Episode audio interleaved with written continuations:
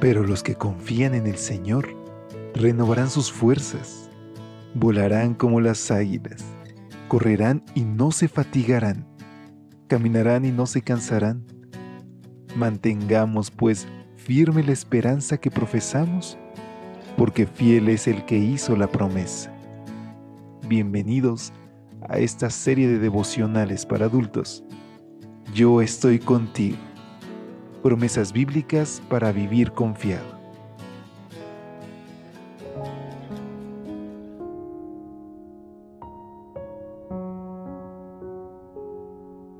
Hola, hola, ¿qué tal? Muy buen día. Qué gusto poder saludarte en este viernes 29 de septiembre. Estamos a un día de cerrar una semana más y hoy por la gracia de Dios tenemos la oportunidad de reunirnos a la distancia en este tu espacio de lecturas devocionales para adultos. Es para mí un gusto poder extenderte una calurosa bienvenida a nombre de todo el equipo de Evangelike, quienes con amor y gozo grabamos estas reflexiones para que puedan traer paz a tu corazón, que hoy, al enfrentar cualquier situación o cualquier duda que tengas, la paz de Cristo pueda morar en tu corazón. Tendrán una gran recompensa. Es el título de nuestra reflexión de esta mañana que tiene como base Lucas capítulo 6 versículo 35. Tendrán una gran recompensa y serán hijos del Altísimo, porque Él es bondadoso con los ingratos y malvados. La historia de Dirk Williams sigue siendo noticia casi 500 años después de su muerte. A los 20 años, Williams se unió al movimiento anabaptista y decidió bautizarse como dice la Biblia, es decir, sumergido en el agua y arrepintiéndose de sus pecados.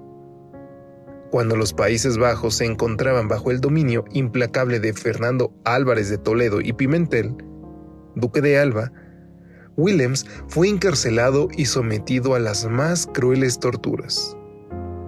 Cansado del maltrato físico y mental, y muy demacrado por la poca comida que le daban durante su encarcelamiento, Williams preparó una cuerda con distintas piezas de ropa y logró escapar del palacio y cruzar un río helado en Asperen. Al darse cuenta de lo que había sucedido, uno de los guardias salió corriendo tras Williams, pero como este guardia sí había recibido una buena alimentación, quebró la capa de hielo y cayó a las gélidas aguas. Y entonces sucedió lo inimaginable.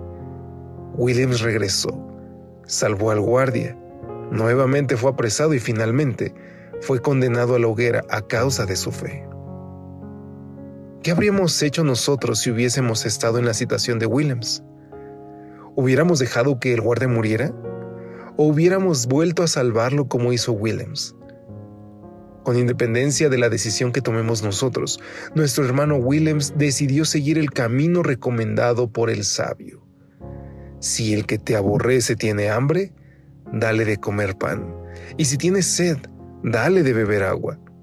Pues haciendo esto, harás que le arda la cara de vergüenza, y Jehová te recompensará.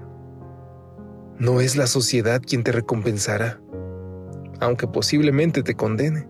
Es Dios quien te reserva una recompensa. Williams decidió tratar con bondad a su verdugo y nos dio un noble ejemplo de lo que significa ser cristiano. Cuando tratamos con bondad a nuestros verdugos, podemos tener la seguridad de que tendremos una gran recompensa y que somos imitadores de nuestro Padre, que es bondadoso incluso con los desagradecidos y los malos. En realidad, tomar represalia es ser vencido tanto por el mal de nuestro enemigo como por el mal de nuestro propio corazón, que responde al mal del otro. William venció al mal con el bien y por eso muy pronto será recompensado. ¿Cuántos de nosotros, queridos amigos, hemos sufrido maltrato, acusaciones injustas, juicios muy prontos que nos han herido y nos han lastimado? Hoy, juntos podemos pedirle a Dios que nuestro corazón sea semejante al de Él y que nos ayude a responder con amor. Ese es lo mejor que podemos hacer, porque los primeros beneficiados somos nosotros, porque esa paz de nuestro Padre inundará cada esquina de nuestra alma y hoy podremos tener paz. ¿Te parece si juntos le pedimos a Dios un corazón como el suyo? Querido Dios, Te alabamos y te agradecemos por todas tus bendiciones. Hoy ayúdanos a perdonar como tú lo hiciste y a tratar a los demás como tú lo haces con nosotros. Te lo rogamos en Jesús. Amén. Dios te bendiga. Hasta pronto. Gracias por acompañarnos. Te esperamos mañana. Te recordamos que nos encontramos en redes sociales. Estamos en Facebook, Twitter e Instagram como Ministerio Evangelite. Y también puedes visitar nuestro sitio web www.evangelite.com